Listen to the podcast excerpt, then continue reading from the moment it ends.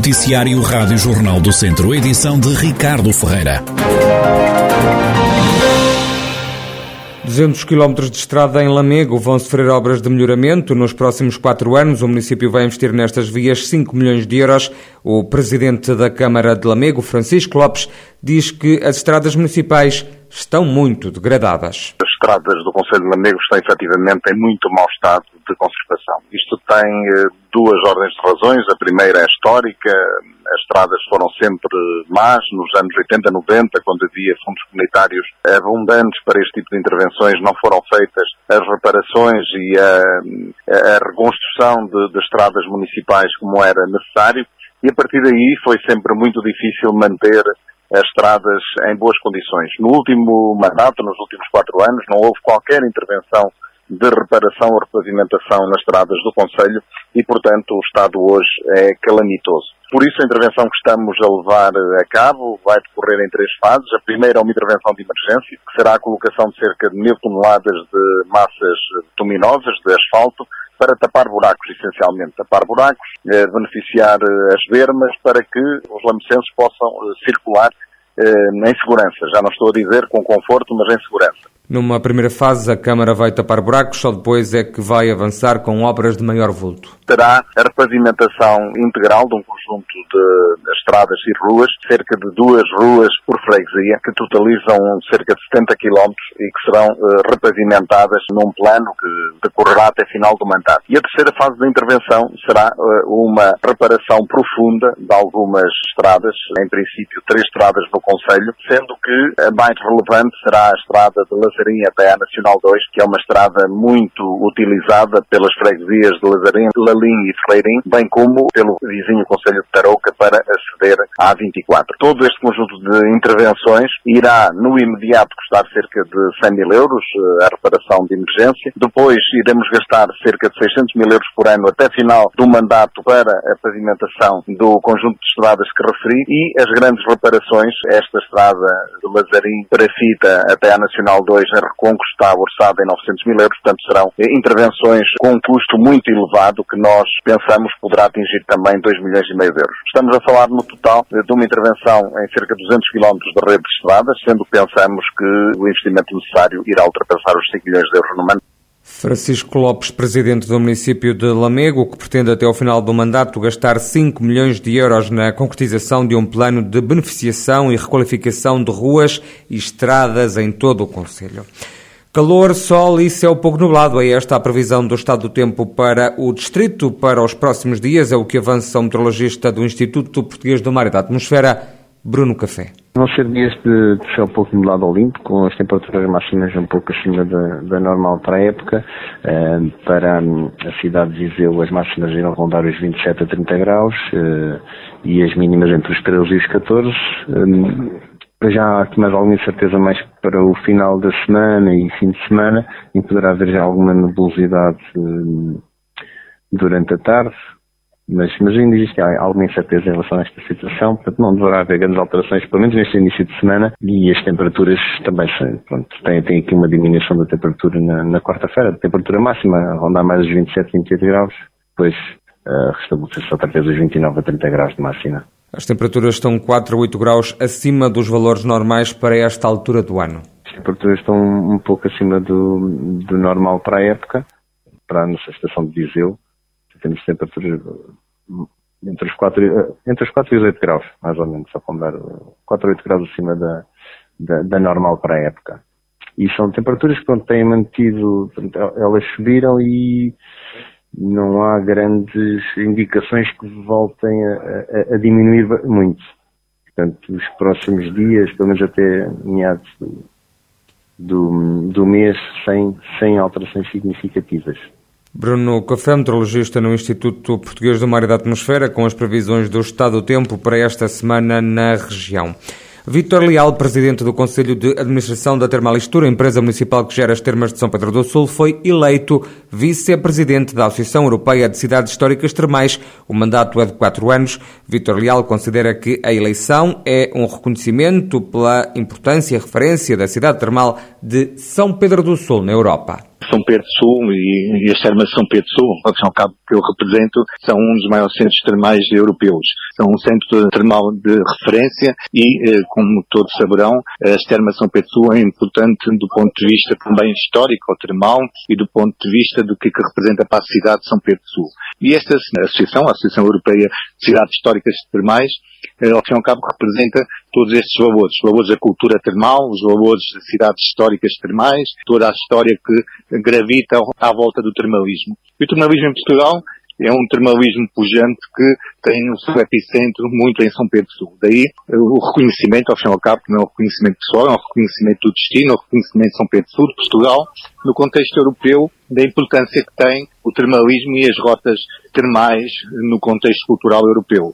O presidente da Termalistur explica ainda a importância da Associação Europeia das Cidades Históricas Termais. Como sabemos, esta associação representa, ao fim e ao cabo, a história da cultura termal e as rotas termais é uma das rotas eh, certificadas pelo Conselho da Europa, portanto é, é uma rota cultural certificada pelo Conselho da Europa e quem faz a gestão dessa rota europeia é, eh, portanto, é esta, a European Historical Thermal Towns Association. Vítor Leal, presidente da Termalistura, empresa municipal que gera as termas de São Pedro do Sul e que foi eleito vice-presidente da Associação Europeia das Cidades Históricas Termais. Chegou a época do sabogueiro em flor, que cobre de branco todo o Val do Varosa. A flor do sabogueiro atrai já muitos turistas. A tarouca é o que revela à Rádio Jornal do Centro o presidente da Câmara Municipal Local, Valdemar Pereira. Em termos turísticos, sem dúvida hoje uma atração, já há muito tempo que esta nossa paisagem fica toda colorida e é uma paisagem, é um manto branco. É coisa única. É muita gente que se desloca em maio ao Conselho de Tarouca para visitar esta paisagem magnífica e extraordinária. Depois temos aquilo que é hoje também importante para o, o agricultor, para quem produz a vaga de saboeiro. A vaga de saboeiro pode ser também apanhada em flor e que dá para, para o chá, o chá que é importante para, para, para a nossa saúde, porque para combater a gripe, as constipações e outras situações também. E depois, em termos monetários, o que é que traz hoje? É um produto que já tem alguma sustentabilidade. Nós hoje é apanhada a vaca de saboeiro, até aqui era seca, hoje já não. Hoje é transformada em mosto e é exportada, e principalmente para os países da Alemanha, Alemanha e Holanda. Valdemar Pereira sublinha que o sabogueiro representa já uma mais-valia para a economia de Tarouca. Este produto hoje já é um produto que já não, não aparece apenas nas bordaduras tanto, mas sim já existem pomares e bons pomares sabogueiros. Porquê? Porque o agricultor sente que também em termos económicos para ele já é importante. Hoje um quilo de vaga, como, como foi pago o ano passado, que é em mosto, é pago a 50 cêntimos e quem faz toda a transformação, o agricultor apenas faz a sua apanha. Porque quem faz a transformação já é a empresa Regifruta e que a comercializa. Automaticamente o agricultor só entrega a vaga na Regifruta. Por isso hoje é muito importante para a economia local real. Qual é a sua utilidade do sabogueiro, para além de, do chá? É para licores, para medicamentos, para a cosmética, é muito aplicado na cosmética e acima de tudo aquilo que também já, já me foi dito é que poderá também ter a ver com a Coca-Cola e com a Pepsi-Cola. Quanto é que representa as exportações do sabogueiro em termos económicos? Foi cerca de um milhão e pouco. Valdemar Pereira, presidente da Câmara Tarô, quando já estão em flor os sabogueiros, o município está a promover um concurso de fotografia com o objetivo de desenvolver e aprofundar o conhecimento sobre o arbusto que foi levado para o Val de Varosa pelos monges de Cister. É uma germinação musical, aldeia de música de São Cipriano, em Rezende, estreitou laços com a Vila de Música Fermentelos, no Conselho de Águeda. O presidente da Junta de São Cipriano, Aires Ferreira, explica o que as duas localidades têm em comum. Isto começou numa visita de, de Fermentelos a São Cipriano, através da banda nova, no encontro de bandas que se realizou aqui em São Cipriano, em que nós já éramos a aldeia da música, e então sugeri ao presidente da Junta de Freguesia de Fermentelos para que pedissem também o registro de marca, Vila da Música, pronto, que foi pedido e foi concedido. Portanto, eles são a Vila da Música e nós somos a Aldeia da Música.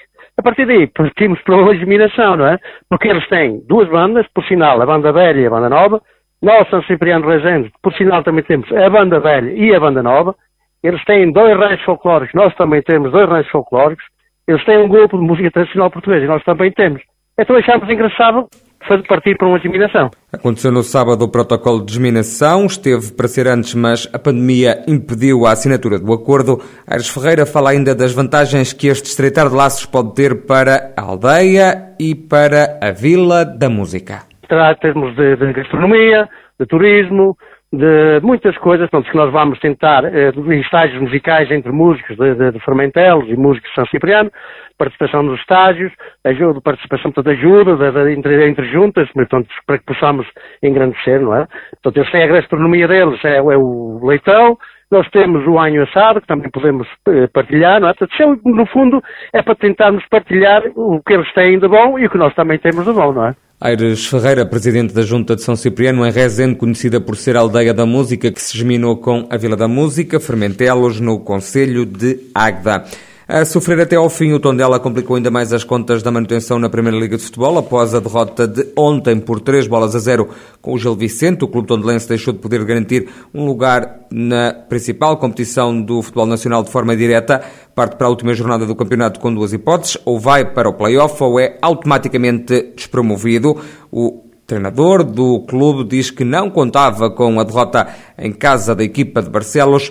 Nuno Campos assume que o Tondela está numa fase difícil. Naturalmente que complicou as contas a derrota aqui, não estávamos à espera de, de vir aqui uh, perder, porque um, o jogo, há dois jogos neste, dentro do mesmo jogo. Há um jogo antes da expulsão e há um jogo depois da expulsão. Depois da expulsão, ainda equilibramos o jogo com menos um, mas naturalmente que esse esforço, uh, ao longo do tempo, fica mais difícil de, de, conseguir controlar um adversário que também, com todo o mérito, vai à Europa e, fruto disso, é, naturalmente que é uma equipa forte. Depois, uh, dar uma palavra aos nossos adeptos porque têm sido incansáveis e nós, ao faltar um jogo para fazermos no campeonato, pelo menos Uh, temos que entrar em campo para lhes dar essa vitória porque eles muito merecem e muito têm feito para que nos ajudem a ganhar. Nuno Campos confessa que quando chegou a Tondela já sabia que a permanência no principal escalão do futebol nacional não ia ser fácil.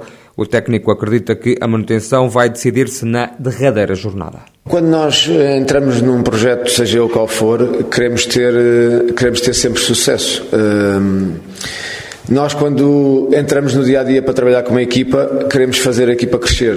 Uh, sabia que era uma tarefa difícil, desde o primeiro dia que entrei, que disse que era na última jornada que se ia decidir, continuo a achar que é na última jornada que se vai decidir, e, e enquanto não há decisões, também não há avaliações em função da época. Quando eu entrei, as coisas estavam mais ou menos como estão agora, dependendo agora deste resultado do Bolonenses, eh, mas mais ou menos até esta jornada como estão agora, que era uh, num lugar que daria acesso ao playoff. Vamos ver como termina. No último jogo do campeonato, no próximo fim de semana, o Tondela vai jogar em casa com o Boa Vista.